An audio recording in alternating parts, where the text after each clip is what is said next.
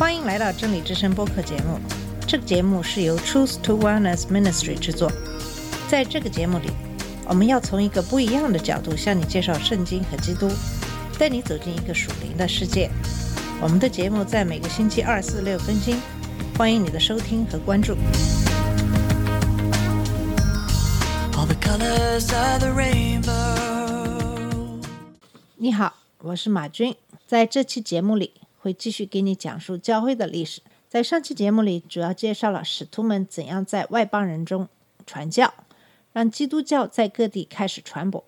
同时，犹太教和罗马帝国对基督徒的迫害，致使很多的使徒为基督教而殉道。基督徒逃离耶路撒冷，第一代的使徒慢慢的消失，新的基督徒接过了使徒们在各地建立起来的教会，同时犹太教和基督教也彻底分离开来。今天我们开始介绍罗马帝国时期基督教的发展。尤西比乌，早期的基督教历史学家，从公元265年到公元339年，他记录了从基督教发展的第一天开始的迷人的事迹。很显然，这些事情来自艾泽萨。安提阿东北的一个城市，超越了罗马帝国的国界。那时候，艾泽萨是一个非常小的奥斯若恩王国的首都。据传，这个王国的统治者阿布加尔写了一封信给耶稣，邀请他到艾泽萨来。他听说过耶稣医治的能力，因为他自己有病，他恳求耶稣到他那来医治他的痛苦。耶稣回答这个王。解释说，他必须要在耶路撒冷完成他的使命，但是在他升天以后，他会派一个他的使徒去治愈国王，并且给他和跟他一起的人一个新的生命。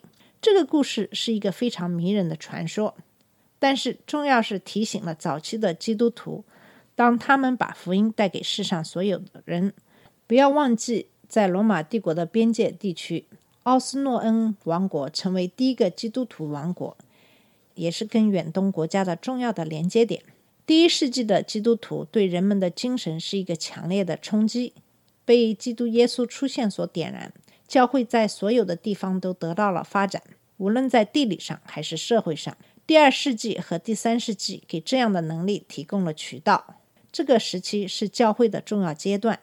这个阶段，基督教与时俱进，制定了长期的计划，在这个过程中形成了基督教信仰的特点，并传给世世代代。今天，通过使徒信经，我们在圣洁的天主教会坦诚我们的信仰，这就是这阶段所给我们留下的天主的基督教。这不仅仅是一个组织，这是一个灵里的意象，是一个身体的信仰。耶稣已经委托他的使徒到世界各地传教。保罗为所有的外邦人打开了基督教的大门，而献出了生命。从某种意义上说，天主基督教仅仅是耶稣计划和保罗的努力的一个发展。我们把公元七十年到公元三一二年这段时间称为天主基督教时代，因为在使徒相继去世、基督教皇帝兴起之间，天主这样的想法主宰了基督教历史。尽管基督教的包容性在新约时期是一个非常常见的想法，天主这个词从来没有出现过。安提阿的主教伊格纳修在第二世纪的早期是第一个使用“天主”这个词的。他讲述天主教会，当他说无论耶稣基督在哪里，那里就有一个天主教会。到了第二世纪的晚期。天主这个词已经广泛的被教会使用。从某种意义说，天主的意思是普及的，跟地方的一些聚会不同的，同时也是正统的，跟异端的团体形成了对比。我们在后边会看看早期的基督教的正统的特征。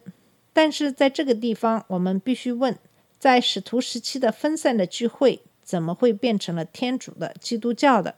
任何对这个问题的回答，都需要我们来看看基督教在不同地区的传播和其他一些在社交上成功的画面。我们已经看到的是，基督教是以犹太教的一个很小的分支开始的。三百年以后，基督教已经变成了罗马帝国最受欢迎的，最终成为罗马帝国的官方的宗教。尽管有非常普遍的、坚决的努力要剪除这个新的信仰。基督教仍然幸存下来，并且发展壮大。在君士坦丁时代，第一个基督徒皇帝，在罗马帝国的每一个大的乡镇都有教会，在一些遥远的地方，像英国、迦太基、波斯等都有教会。这是怎么发生的呢？具体的说，基督教为什么发展的那么快呢？使徒保罗告诉罗马的基督徒，不以福音为耻，这福音本是神的大能，要救一切相信的，先是犹太人，后是希腊人。早期的基督徒的拓展最好的地方是从犹太人开始。亚伯拉罕的后代在罗马帝国的每个地方都有相当多的人口，他们独特的宗教信仰是他们成为对他们外邦人的邻居的不断吸引和排斥的来源。在不确定的时机，许多外邦人，罗马和希腊人，发现犹太教堂里的教导是深刻而引人注目的智慧。有的时候，他们就不那么确定。一些外邦人也遵守他们的割礼，因此成为犹太人社区的一员。但是，大多数的感兴趣的外邦人仍然保持敬畏上帝，只感兴趣做犹太教徒聚会的旁观者。对福音的教导在这群人中的反响最大。当基督徒传教士把基督教义向这些人阐明，而不要求他们行割礼，因为希腊人和罗马人看来行割礼是降低等级的。受人排斥的这些，对于外邦人接受耶稣基督并不是困难的事，因为这些精英阶层的存在，使得没法把使徒时代的传福音和后来的传福音进行比较。大部分的敬畏上帝的人对于旧约是非常熟悉的，他们理解基督教的神学观点，他们接受基督教的道德价值。很少基督徒历史上的传教运动能够跟这个时期。直接接受那些准备好的基督徒相比，这些对福音的准备也有助于解释为何基督徒以天主教的方式思考，跟犹太人和其他的犹太教相似。基督徒在他们本地都有聚会，但是从一开始，他们就把他们自己看成忠诚的以色列人，跟世界上的所有的信徒在一起团契。世界这个词在古罗马时代的意思是城市。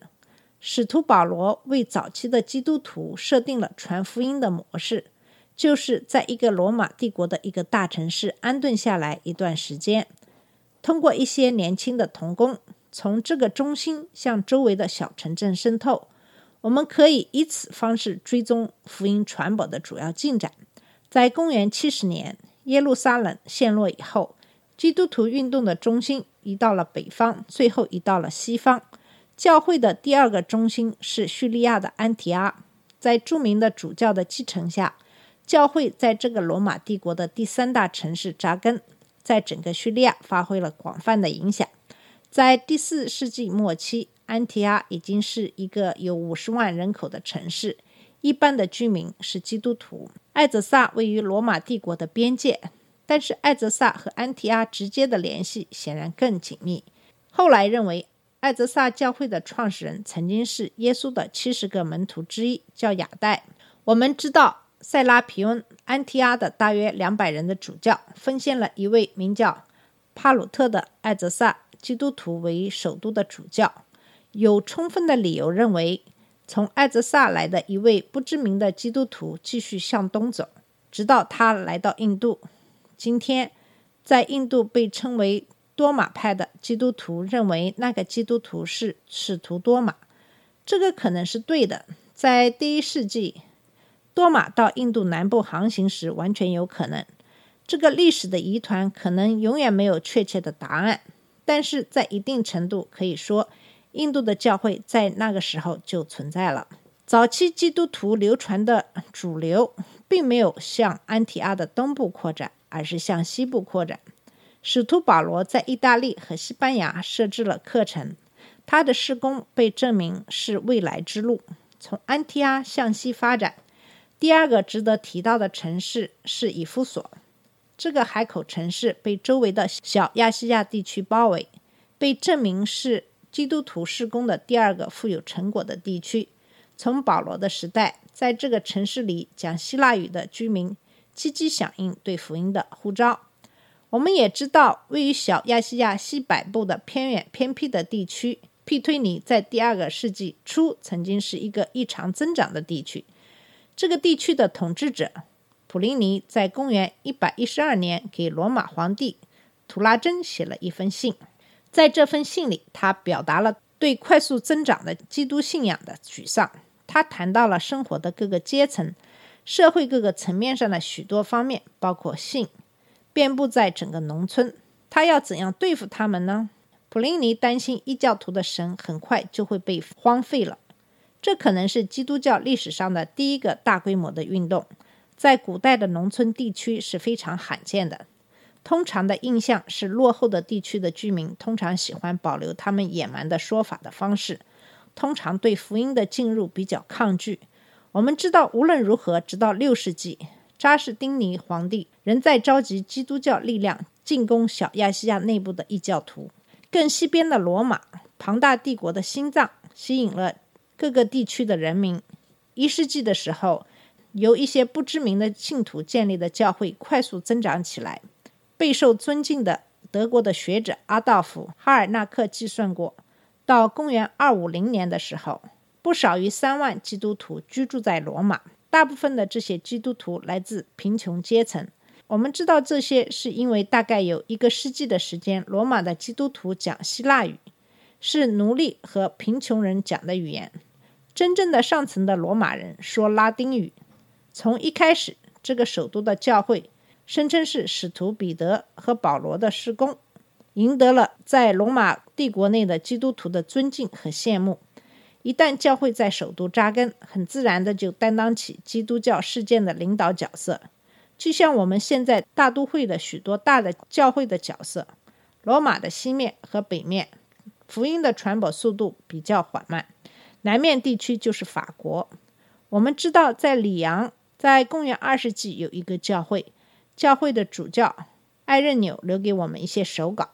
在第三世纪，我们要提到在西班牙的教会和主教。但是证据建议，帝国的西面地区在基督徒见证的强度方面是落后于东方的。